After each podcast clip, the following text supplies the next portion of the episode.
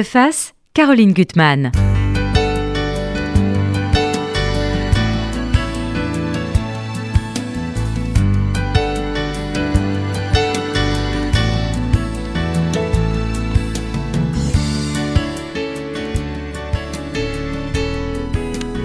Retrouvez une langue et un univers dans lequel vous avez déjà séjourné et dont vous connaissez certains membres.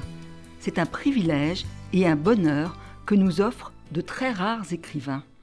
Avec le nouveau livre de mon invité, j'ai retrouvé tous mes souvenirs intacts et j'ai continué le voyage avec lui jusqu'à la dernière page. Mon invité, devrais-je dire mes invités, mais là, si heureusement vous écoutez la radio sans regarder la télévision, j'en ai deux. le premier, c'est vous, Jean-Noël Pancrazy, c'est vous le magicien.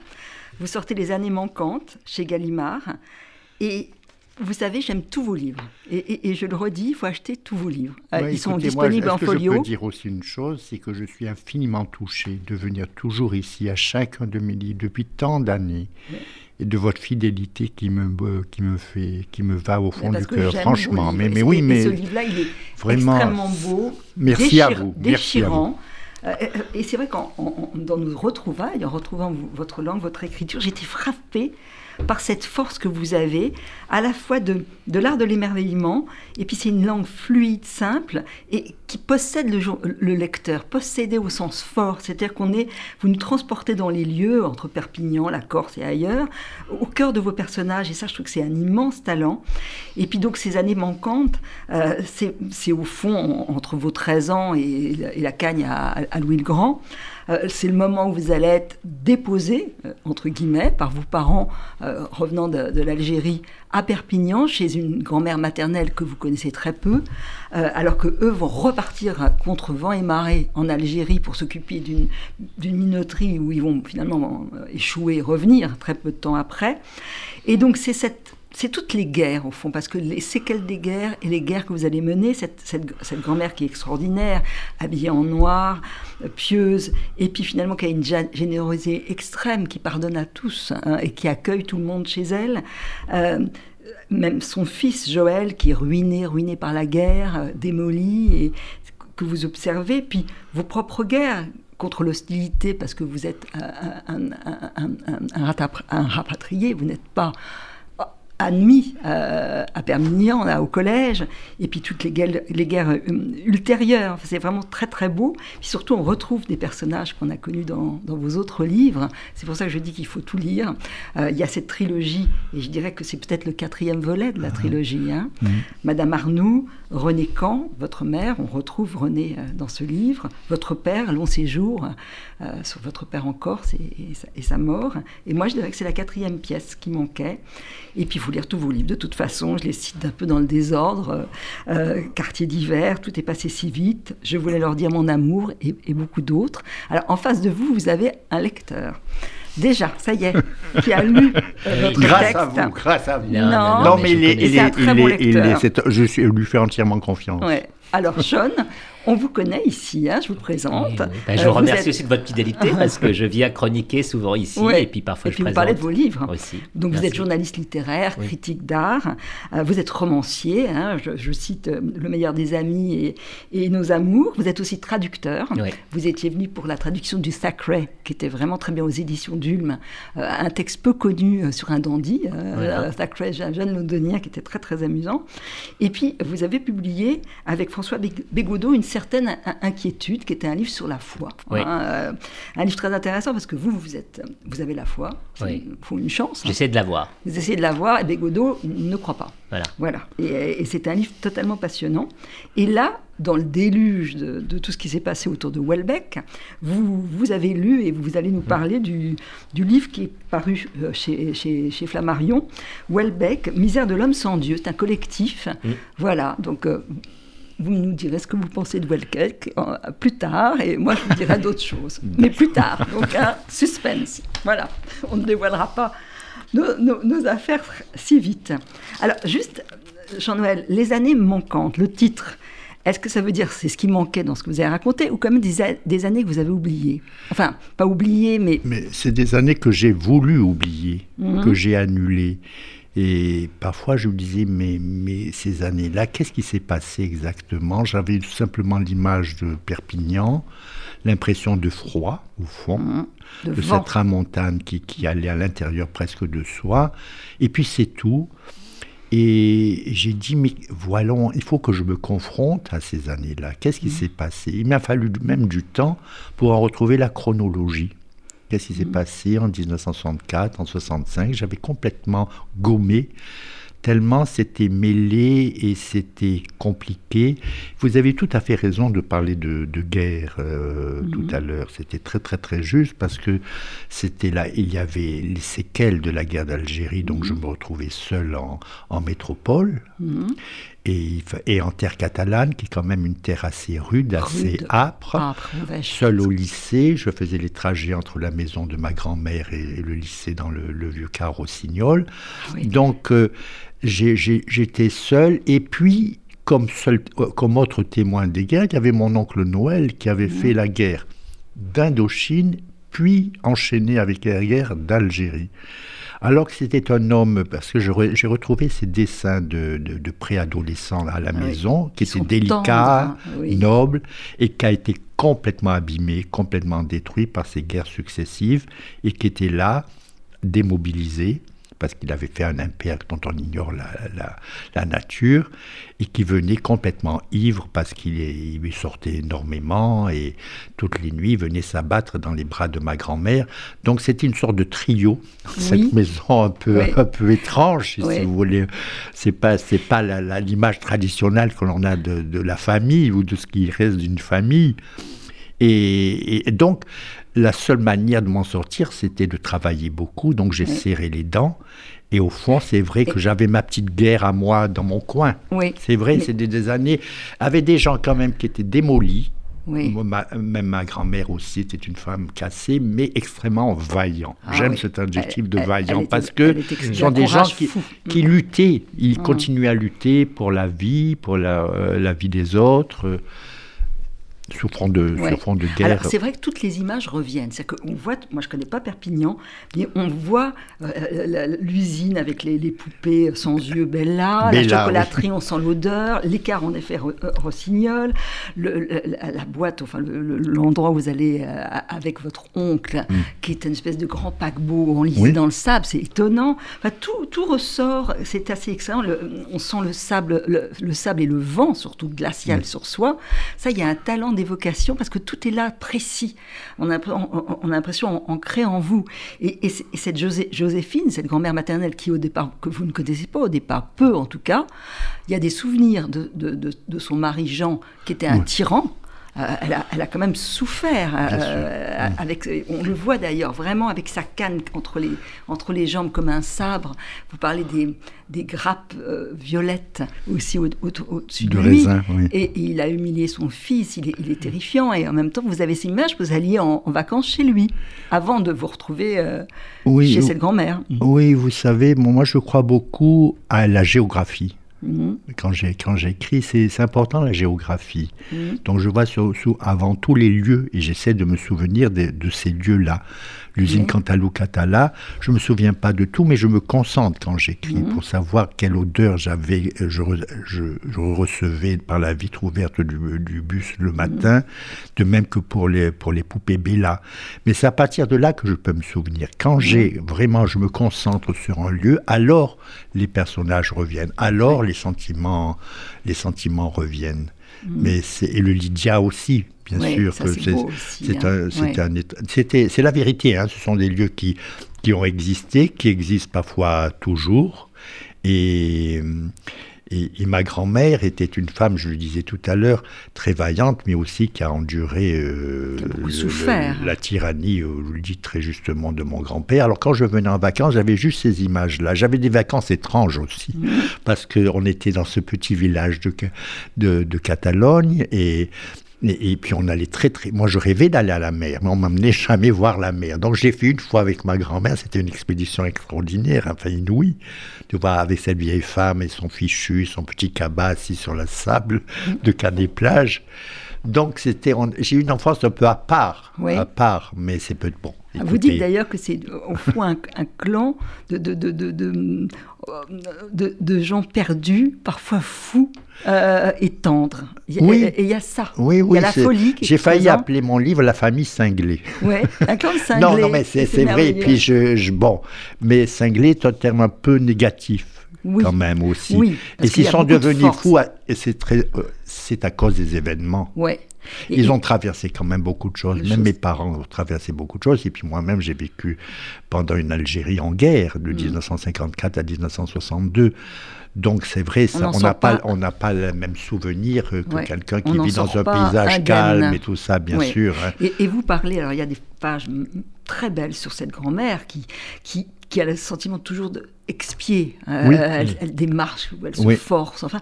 Et puis de ses mains. Je sais que euh, Sean a été frappé aussi par ces passages. Mm. Elle a des mains couvertes, déformées, couvertes d'eczéma.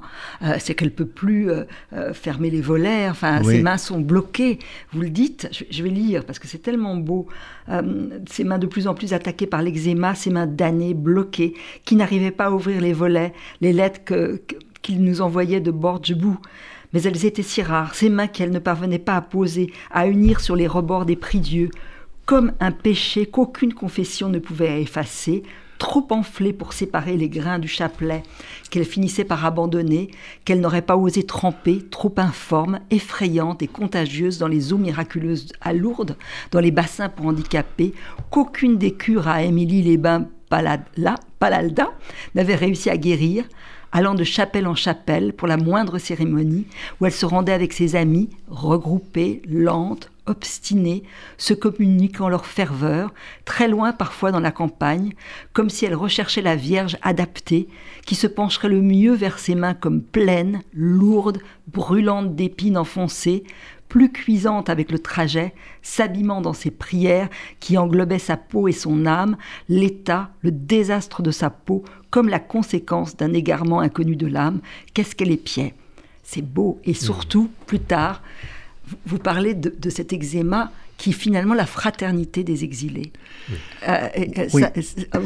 cet, eczéma, cet eczéma me hantait parce mhm. que je ne le comprenais pas. Mhm. Et, c'est vrai que ses mains étaient effrayantes, et puis toujours effrayantes. Il n'y avait rien, il n'y avait aucun baume qui pouvait apaiser cet eczéma. Elle avait, je me souviens très bien, des, des crises d'eczéma qui, mhm. la dépassaient elle-même, qui la rendaient presque folle, bien sûr. Mais il n'y avait pas d'origine. Moi, je ne comprenais pas que cet eczéma dure tant, il revienne comme ça régulièrement, euh, et parfois de plus en plus grave. Et quand j'étais enfant ou adolescent, je me disais, mais pourquoi? Mhm. Pourquoi euh, cette, cette, sorte de, de maladie comme, comme ça qu'elle a sur elle, qu'elle porte sur elle? L'eczéma est mhm. tout à fait visible mhm. et auquel elle ne pouvait pas échapper. je pense qu'elle-même, justement, disait Mais qu'est-ce que j'ai qu'est-ce que j'ai fait Qu'est-ce que j'ai fait Qu'est-ce que j'explique Pourquoi cet eczéma? D'où il, il vient, au fond? Et, cette foi incroyable qu'elle avait, cette piété plutôt, mmh. foi et piété et habitude d'aller dans les calvaires, d'aller dans les processions, d'aller à l'église, je n'y adhérais pas du tout. Mmh. J'étais, j'étais un enfant euh, comme ça euh, qui, ne, qui, ne, croyait pas vraiment euh, à, Dieu et elle essayait de m'entraîner parfois dans, dans, dans le sillage de, de, sa piété et moi j'étais assez réticent. Donc il y avait l'eczéma, l'église, les cierges, cette atmosphère qu'elle imposait à la maison, et, puis vous avez raison, il y avait il y a la fraternité qu'elle avait avec d'autres femmes qui étaient aussi pieuses qu'elle, qui n'avaient pas cet eczéma-là. J'en parle parce que, cela dit, ma mère aussi avait cet eczéma, comme s'il y avait une hérédité, une fatalité de l'eczéma, et je pensais que c'était créé par une sorte d'énervement intérieur incroyable qui aboutissait à cet eczéma. Mais c'est vrai aussi que ma, mère avait comme euh, des crises d'eczéma. Et là, la, vie s'arrêtait dans, la maison, dans l'appartement, parce que c'était, on aurait dit que toute la maison était envahie par cet eczéma qu'on ne comprenait pas. Oui, mais vous dites qu'il y a des rougeurs, des plaques, et qu'il y a une sorte de, fraternité qu'ont finalement d'autres rapatriés, parce que c'est la maladie du, retour, oui, et puis de, l'isolement.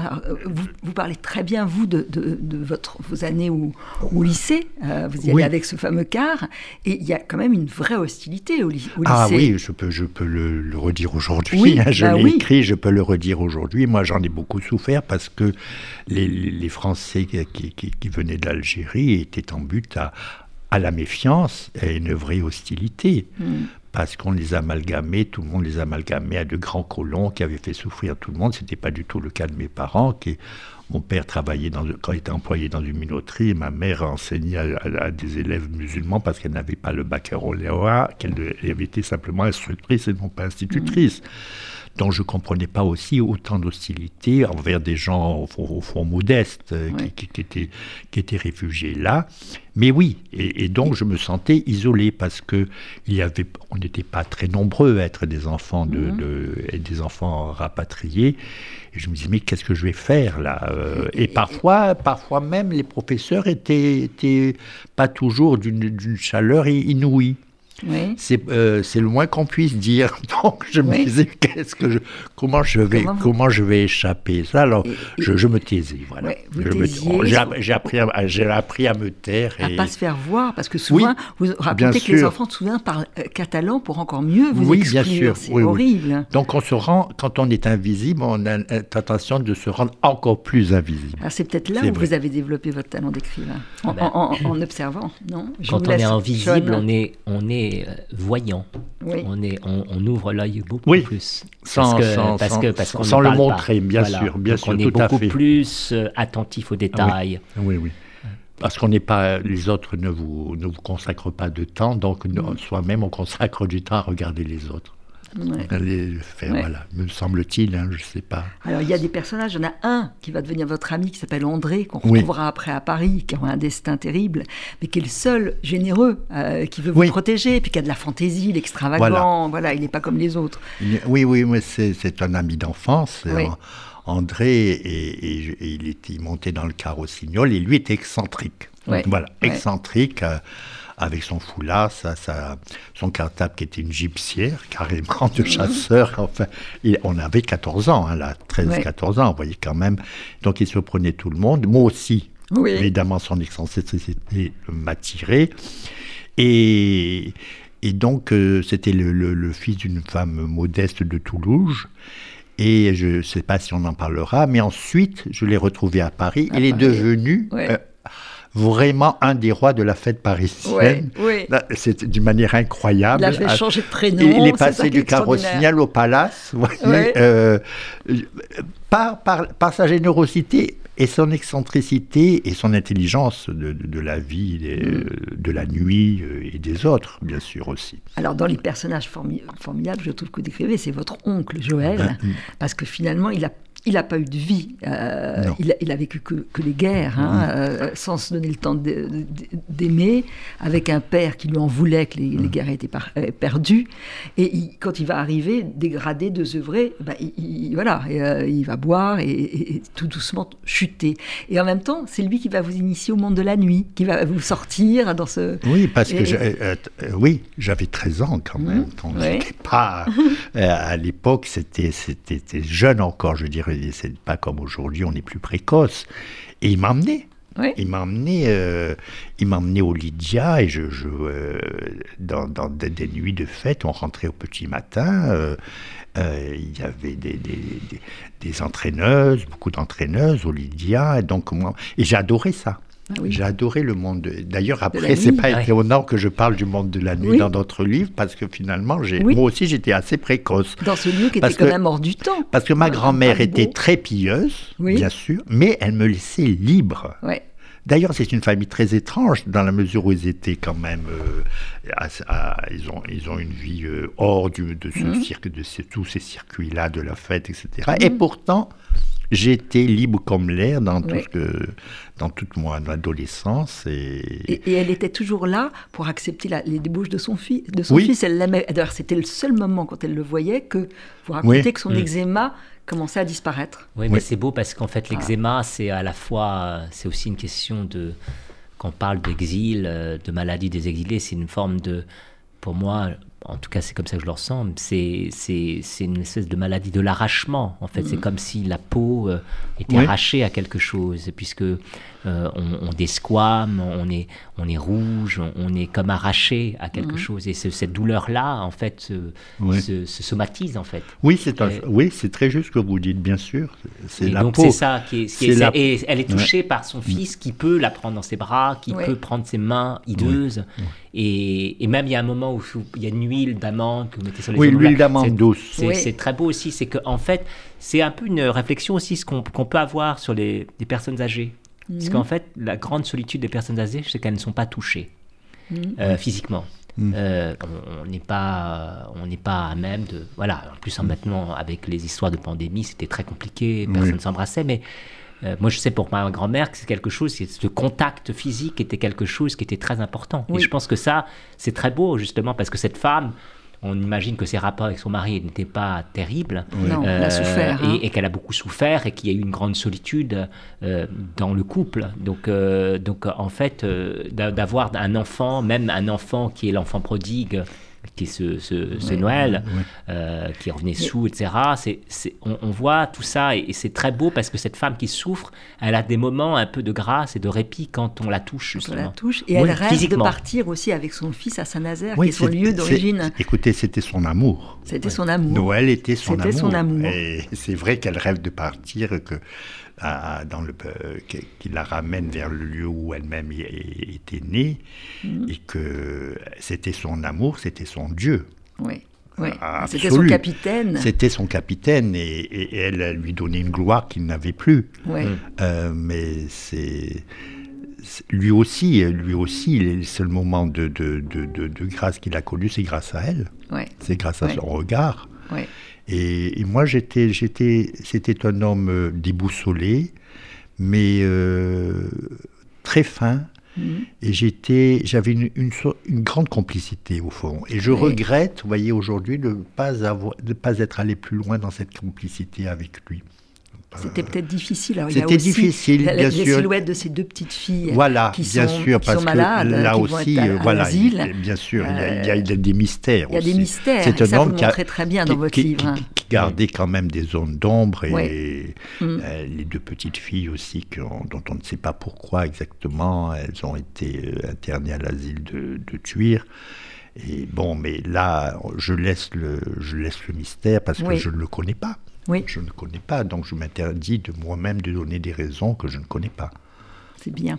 On va revenir à votre livre, mais on va parler quand même de Welbeck et du mystère Welbeck, parce que vous, bon, on va... Virage. Allez-y. Allez parce que ce qui vous a intéressé, vous avez écrit sur Welbeck, oui. Euh, ce qui va vous a surtout intéressé, c'est le livre qui a été publié donc, chez Flammarion sur Misère de l'homme sans, sans, Dieu, où euh, euh, un groupe de, de, Caroline Julio et Agathe Novak, mais il y a d'autres critiques, s'interrogent sur cet homme, est-ce qu'il y a une foi? Est-ce qu'il y a, est-ce qu'il n'est pas comme un, athée frustré? Oui, en fait, le, sous-titre c'est Michel Houellebecq et la question de la foi, car en fait le nihilisme de Houellebecq en creux, qu'est-ce que dit un nihilisme? C'est une, déception par rapport, euh, c'est une question, une déception ontologique. Hein. J'utilisais grand mot, mais c'est vrai que le nihilisme, c'est justement le néant, donc en fait, une déception par rapport à l'être l'être euh, est décevant finalement. Et donc on voudrait un absolu. En fait, le réel est décevant. Et donc mhm. en fait, chez Welbeck, on le voit euh, parce que c'est un. Bon, il s'inscrit dans une forme de moi j'appelle ça de, néo-naturalisme parce qu'en fait il est dans, dans, une, dans un style très vériste. Alors les gens qui n'aiment pas Welbeck disent qu'il n'a pas de style, mais il essaye d'être dans, dans, une forme de trivialité dans sa, dans sa description du monde. Mais il y a des, parfois des moments aussi de grâce par rapport à des paysages, dans le dernier, à anéantir, et puis dans mhm. d'autres livres d'ailleurs. Mais c'est vrai qu'à chaque fois, il se pose la question de notre société, où disons qu'il met les contradictions de notre société, qui est une contradiction consumériste, euh, et qui amène à nulle part finalement euh, la liberté, on voit dès le premier qui était l'extension du domaine de la lutte, mm. la liberté sexuelle, la libération sexuelle a mené à une espèce de libéralisme sexuel, de consumérisme sexuel, où, où le, où le désir, l'individu est nié, où il y a mm. une frustration permanente, où il y a une espèce de compétition quasi euh, capitalistique dans le désir, mm. qui fait que les gens sont au bord de la route en fait. C'est pas du tout l'émancipation qui était promise.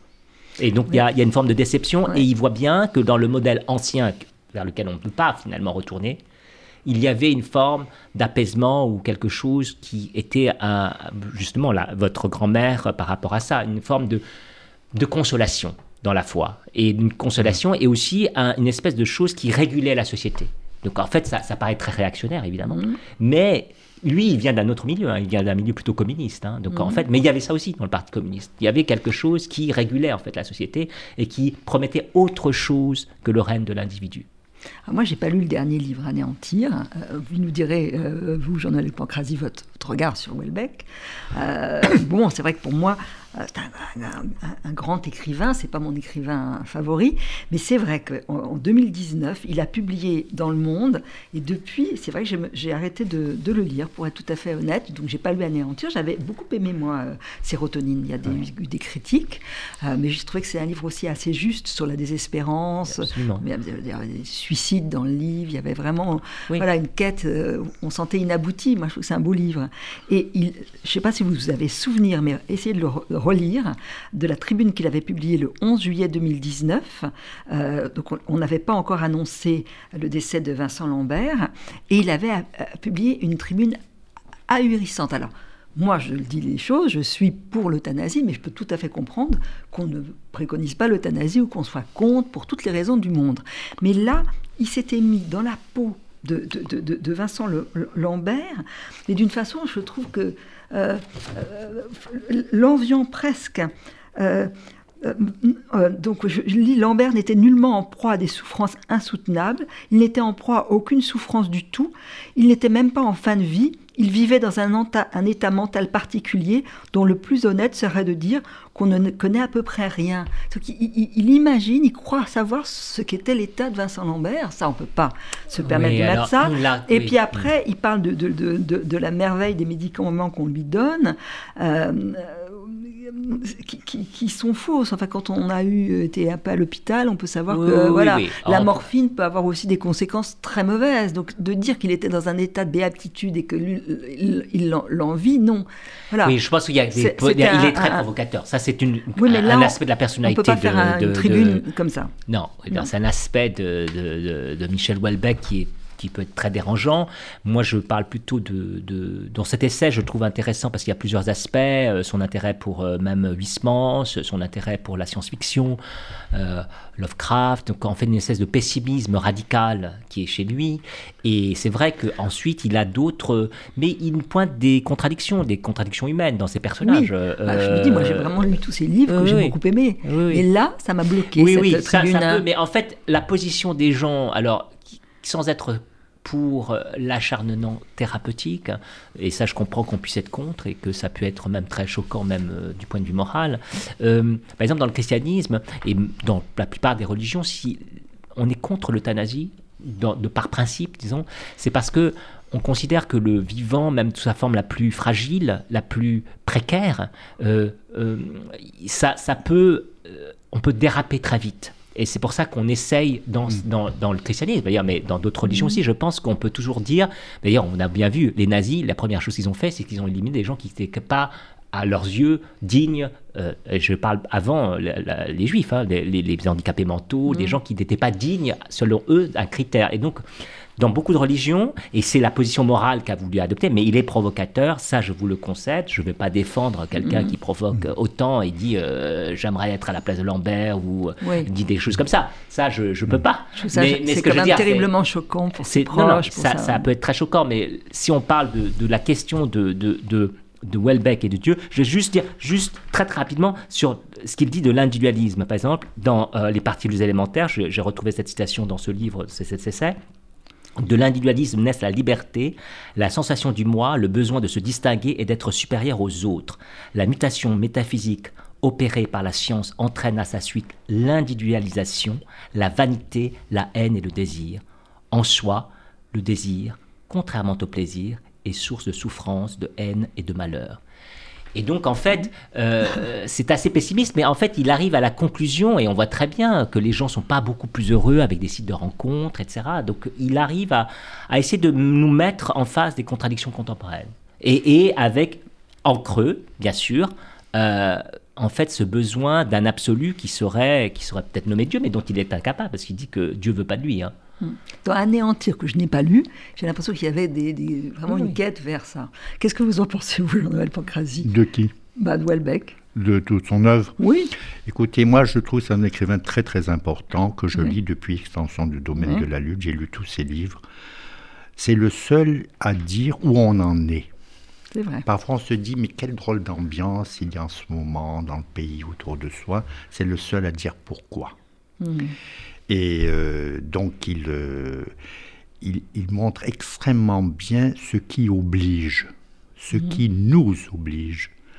Euh, on parlait du désir, bien sûr, de toutes les images du désir qui nous sont imposées, qui nous conduisent. Vous savez ce que disait Barthes Il disait Et fasciste, ce qui oblige. Mhm. Il avait, mm. il avait dit ça dans son discours au Collège de France, et c'est vrai, on ne se rend pas compte soi-même de ce qui vous oblige, et donc de la marge de liberté qui, nous reste. Mm-hmm. Alors pour en revenir à, à, l'euthanasie, moi je ne suis pas contre ou pour l'euthanasie, je suis contre la douleur. Contre la douleur. Je ne veux mm. pas que les gens souffrent, et souffrent au-delà de ce qu'ils peuvent supporter. Mm. Donc moi je suis pour le droit à mourir dans la dignité tout à fait. Je suis très, mm. vraiment très, mm. très clair là-dessus, mm. euh, vis-à-vis de moi-même aussi. Je ne veux pas voir mes proches euh, souffrir démesurément et pour rien. Et donc, chacun a le droit de choisir sa mort, bien sûr, ça, ça vraiment. Et d'ailleurs, j'ai je, des amis qui ont des associations, qui ont fondé des associations pour le droit à mourir dans la dignité. Je suis avec eux. Et, et c'est un combat mène contre. Oui, et puis attendez, je crois que la France est légèrement en retard d'ailleurs par rapport à d'autres pays européens. bien sûr, qui ont reconnu ce droit euh, d'une manière euh, dans, la loi. et donc, il me semble qu'il serait temps que la France aussi euh, hmm. reconnaisse ce droit. Tout à fait. Bon, il faut lire Welbeck de toute façon. Oui, bien sûr, mais moi je le lis toujours, bien sûr, bien sûr. il est, très important. voilà, c'est une quelque chose qui m'a. J'ai buté contre, ça, contre ça et lire cet essai dont vous oui, parlez. Oui, l'essai est très intéressant. Voilà. Moi, je reviens à votre livre, Jean-Noël Pancrazi, Les années manquantes chez Gallimard. Donc, il y a des moments de liberté hein, dans votre. Il y a la Corse et il y a ah cette Colette et je trouve qu'il y a des passages magnifiques sur sur cette, cette, Colette qui vous la, vous la montrez euh, quand elle se baigne dans la rivière. Euh, elle elle est libre, elle est à moitié nue, euh, et, elle connaît tout, les tourbillons, les creux, tous les, tous les, toutes les, les, éboulis euh, euh, du lieu. Elle est extraordinaire, elle est comme un guide dans cette Corse-là. Oui, alors à l'époque, face à, par rapport à la, la terre catalane qui mmh. était assez rude, c'est vrai qu'en été, je suis allé en Corse et ça m'a paru être le, le monde de la liberté. Ouais alors que la, Corse aussi est très stricte, très traditionnelle. Mais là aussi, la famille paternelle était une famille un peu particulière, ah c'est-à-dire extrêmement libre. Et Colette, quand même, c'est vrai, se baignait presque nue dans le... Elle, courait à travers le maquis et elle allait se baigner presque nue dans, dans, dans, la rivière. Donc il y avait une liberté. Mon grand-père paternel, que je n'ai pas connu, mhm. ou très très très peu, était aussi un homme qui, qui, prônait la liberté, chacun sa vie, chacun son destin, chacun son désir, chacun sa manière de sa manière d'exister et d'aimer. Oui. Et, donc la, la Corse m'est apparue à ce moment-là comme le monde d'une de, extrême tolérance. Voilà, c'était une famille de ce côté-là. Oui. Pas pieuse du tout, c'est l'inverse. mon, mon grand-père était athée. Donc, euh, j'ai vu comme une évasion, ça a été aussi un refuge par rapport, à, mhm. par, rapport à Perpignan, par rapport à ces années difficiles.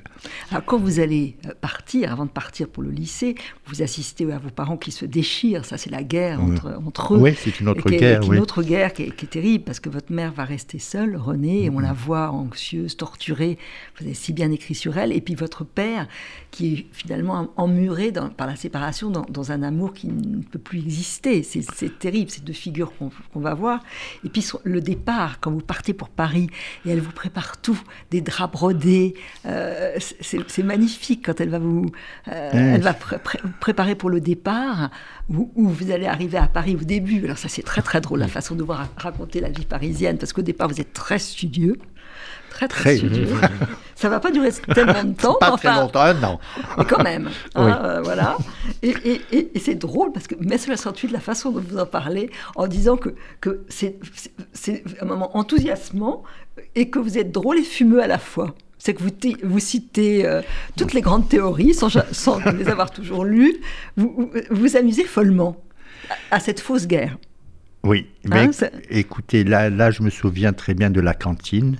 Ma mère me faisait entièrement confiance. Elle n'a pas, eu, euh, elle pas eu raison de me faire entièrement confiance, enfin au moins au début. Et c'est vrai que je suis parti en pension à Louis-le-Grand. J'étais en pension, donc euh, j'étais boursier, la bourse couvrait les frais de la pension. Et j'ai travaillé énormément pendant mhm. une année parce que je voulais passer en Cagne. Il mhm. n'était pas question que je revienne à Perpignan. J'aurais été pas fier du tout. Donc je suis passé en Cagne. Mais arrive mes 60 ah. Vous rendez compte ce que ça a représenté pour moi. Cette, et Louis le Grand était un peu l'épicentre aussi de ce mouvement euh, révolutionnaire. J'étais dans l'ébullition. Et moi-même, n'en parlons pas, tout a cédé. Tout a cédé. Et donc je faisais... J'allais à la fois, c'était à la Sorbonne, je répétais mécaniquement, les, j'avais le petit livret rouge à la main. On se demande encore pourquoi aujourd'hui. Enfin, tout le monde avait ce petit livret rouge à la main. Que voulez-vous que je vous dise? Je faisais comme les autres. Et puis, euh, j'allais dans les, assemblées générales à la Sorbonne. Peut-être que j'ai même dit des, énormes bêtises, si vous voulez, euh, sans, savoir. Comme ça, j'avais quelques théories parce qu'il fallait lire à Lutzer à l'époque. C'était, c'était, voilà. Il fallait lire un peu de Lacan. Il fallait lire un peu de Lacan. Personne. bon, c'était très compliqué à comprendre, mais enfin, bon, je, répétais là aussi mécaniquement certaines phrases. Et puis c'était découverte le monde de la nuit aussi. Parce que les boîtes de nuit étaient ouvertes. Vous avez retrouvé votre copain André, voilà, qui se faisait appeler Albin. Voilà, donc, donc, vous vous rendez compte, j'avais toutes les libérations à la fois. Donc, euh, c'est pour ça que je ne, je ne dirai jamais du mal de mai 68, vous savez. C'est une période merveilleuse, vraiment merveilleuse. Et, qui a ouvert des portes, oui, quand même. Vraiment vrai, en tout cas. C'est vraiment compte, peace and love. Vous vous rendez compte, ces, ces, ces mots d'ordre aujourd'hui, qu'est-ce qu'ils sont devenus? Mais vous vous rendez compte, quand je, pas tant d'années après, et à l'époque, on était euh, enthousiaste. Il y avait la musique aussi qui comptait énormément. Il n'y avait pas la censure permanente, le regard des autres, la dénonciation. Non, il fallait, au contraire, il fallait être très très libre, sinon ça en était mal vu. Ouais, oui, Donc sinon c'était pas drôle. Là, c'était un autre mot d'ordre, soyez libre. Ouais. Et puis vous vous évoquez ces années qui ont été terribles, hein, les années 80. Oui. Vous parlez d'ailleurs de, tous ces hommes qui vont tomber, les fantassins, vous dites de la, de la guerre du, sida. Oui, c'était une autre guerre. C'était une guerre aussi. C'était une guerre, et puis une guerre, vous savez, aussi un peu mystérieuse. Euh, au début, dans les premières années, on ne savait pas mm. exactement, mais les gens mouraient. Et il y a toute une génération qui a infiniment souffert. Là, c'était une épidémie. Mm. Vous vous rendez compte le nombre de, milliers, de milliers, de millions de morts il y a eu avec la pandémie du sida. D'ailleurs, encore aujourd'hui en Afrique. On a oublié ça. On a oublié ça. Et, il, y a, il, y a, il y avait des centaines de milliers de morts en Afrique de l'Ouest à cause du sida encore aujourd'hui. Mm. Et à l'époque, donc, il y avait. Et là aussi, il ne faut pas oublier cela c'est que ceux qui étaient atteints du sida étaient mis à l'écart. Mm. Mm. Étaient mis à l'écart, on se méfiait d'eux, on les soupçonnait. Donc ça faisait une double peine. Mm. Oui. Et... Bah, vous, il y a cet ami André Albin qui va revenir. Il est quand même plein de dignité parce qu'il va retourner à Perpignan. Et il, se cache, il reste jusqu'au bout élégant, enfin comme il peut. Et euh, il y a peu de gens, beaucoup de se détournent de lui. Et il va offrir un, cadeau à votre maman. Euh, oui, mais il a ouvert une boutique de brocante, plus tous ou les gens qui sont que, que qui sont, sont éteints par le SIDA sont restés extrêmement dignes. Mm. Ça, il faut le, souligner. Bon, on le voit peut-être dans ce film que j'ai trouvé admirable, c'était 120 battements par ah, minute. C'est magnifique, c'est un film C'était un film magnifique, ah mais on voit cette dignité, oui. Ce ah courage. c'est un grand film. Ce courage et cette fraternité qu'il y a eu entre membres de, de la communauté gay à l'époque. Et ça aussi, c'est une leçon de d'être ensemble, euh, parce que là, justement, il s'agissait de, de, de, ne pas être méfiant à son tour, mhm. donc euh, de tendre la main. De tendre la main. Oui. Mais là, vous lui rendez un hommage magnifique. En le Mais il le mérite. Il le mérite, et je trouve que c'est un beau passage. vous parlez aussi beaucoup de l'écriture dans ce livre. Hein. La naissance de, votre, votre vocation, au fond, c'est quand même un professeur, Jacques. Euh, vous adoriez, vous adorez toujours bah, l'éducation sentimentale. C'est un livre magnifique. Vous avez écrit dessus. Et il a voulu que votre oui. texte soit renéotypé, que ça fasse un livre. Ah, mais, à l'époque, ça m'avait fait un plaisir fou. Moi, j'allais, tout, j'allais à la bibliothèque de la ville de Perpignan parce que j'adorais Flaubert, l'éducation sentimentale en mhm. particulier. Et je passais mon temps comme ça à lire toutes les critiques qui avaient paru sur le livre. Et moi-même, j'étais ébloui euh, par certaines phrases, donc je recopiais. Je, je, mhm. je, je, choisissais, puis j'avais fait euh, un texte comme ça sur mhm. l'éducation sentimentale que j'avais montré à ce professeur. Il m'avait dit Ah ben, je vais le faire ronéoter. et ronéoter, à l'époque, on disait ça. Et je me souviens très bien, c'était une feuille de, une feuille de, papier, de joli papier rose. et voilà. Et je l'ai revu d'ailleurs, ce professeur, là, il y a, quand j'avais présenté mon livre à Perpignan il y a quatre ans, mon précédent livre, il m'avait fait la, la surprise de venir. De venir, c'est Donc vous voyez qu'il y avait des choses qui se bouclaient là. Et puis quand vous êtes aussi, je, suis très il faut être reconnaissant. Je suis très reconnaissant. et quand vous êtes seul chez votre maman dans un appartement qui est presque trop grand, vous avez encore votre chambre et c'est là où vous allez écrire votre premier roman. Vous le racontez au fond, ça va devenir. Euh, Alors mais ça j'ai toujours fait au fond les choses un peu en cachette parce que avec ma mère aussi qui supportait pas, elle avait raison. Elle avait raison. Je venais la voir et je passais mon temps enfermé dans cette chambre essayer d'écrire à l'époque. Je ne savais pas du tout. Oui, mais c'était presque une façon, une force qu'elle vous donnait, d'avoir, au fond, l'envie d'écrire. Oui. Elle ne pouvait pas le deviner. Là. Ah, ma, mère voulait toujours, toujours que j'ai de bonnes notes en rédaction. Ouais. Déjà à l'époque. Donc ça vient, ça vient de, bonheur, c'est vrai. Mais je ne savais pas du tout, du tout que je serais écrivain à l'époque. Non, pas du tout, vraiment. Je ne me suis jamais dit, je vais être écrivain à tout prix à 20 ans, etc. Les choses Votre premier livre, c'était lequel? Ben, C'était au Seuil, aux éditions au seuil. du Seuil. C'était, vous voyez, c'était La mémoire brûlée en 79. Mhm. Et là, j'avais envoyé mon texte par la poste à François-Régis Bastide. Waouh Par la poste. Et j'avais reçu à l'époque un télégramme. On fait plus ça aujourd'hui. Ah c'est formidable. C'était, venez nous voir aux éditions du Seuil, qui était à l'époque rue Jacob. Rue Jacob. Pour vous donner compte dans quel état j'étais dans le, dans le, dans le, à l'accueil. Ah oui, c'est extraordinaire. c'était, c'était vrai, parce que je connaissais personne dans l'édition. Mais on m'avait donné, on m'avait dit, envoie ton texte au seuil. Parce que le seuil, c'était, c'était dans ces années-là, c'était la maison d'avant-garde. Oui, ça reste. Ça reste. ça reste. Je vous, c'est sûr, mais c'était non, mais quand je dis d'avant-garde, euh, puisque à l'époque, on employait ce terme d'ailleurs. Maintenant, on mm. l'emploie plus. Oui, c'est un mot aussi qui, a, qui, est passé qui, passe après. passe après. Non, on n'emploie plus ce terme, alors que les éditions du Seuil ont été quand même la maison de Barthes et de voilà de, tout, de, la sémiologie, de, tous les grands. Oui. Voilà. Et c'est été... pas pour ça que j'ai voulu y aller forcément, mais parce que j'avais confiance au, je ne sais pas pourquoi François-Régis Bastide, qui était un homme formidable, merveilleux. C'est formidable de, voir ça lui comme éditeur. Oui. Hein, oui de commencer. Euh, et après, il est parti dans, le monde des ambassades. et, ailleurs. Et, vous parlez très bien aussi de l'appartenance. C'est-à-dire qu'après, vous êtes devenu un peu nomade. C'est que vous dites j'ai pas de maison. Euh, c'est vrai. J'ai pas de place au cimetière. Euh, et que Paris, c'est devenu une escale. C'est-à-dire que vous avez voyagé à travers le monde et, vous avez surtout votre ancrage, c'est les vôtres qui sont morts, certains que vous portez en vous. C'est ça votre ancrage? Ben, Donc c'est énorme, au fond, pas de l'avoir. C'est pas un vrai ancrage, parce que c'est un ancrage qui aujourd'hui est imaginaire. Ils ne sont mm. plus là, ni, les uns ni les autres. voyez. Mais c'est vrai que peut-être cette enfance, cette adolescence, comme vous dites, pendant les guerres, qui m'a donné un côté nomade, ça c'est sûr et certain, avec tout ce que ça comporte. Hein. C'est-à-dire, je me suis jamais fixé. Voyez. Voilà. Quand on a de l'exil et qu'on est, on est arraché à son enfance, euh, ou le paysage de son enfance, et qu'on doit toujours se réadapter par rapport à d'autres personnes qui font des parcours plus classiques ou qui restent dans leur village ou dans leur ville mhm. euh, et dans leur pays. Euh, je pense que euh, c'est seul. On est, le pays, c'est la mémoire en fait.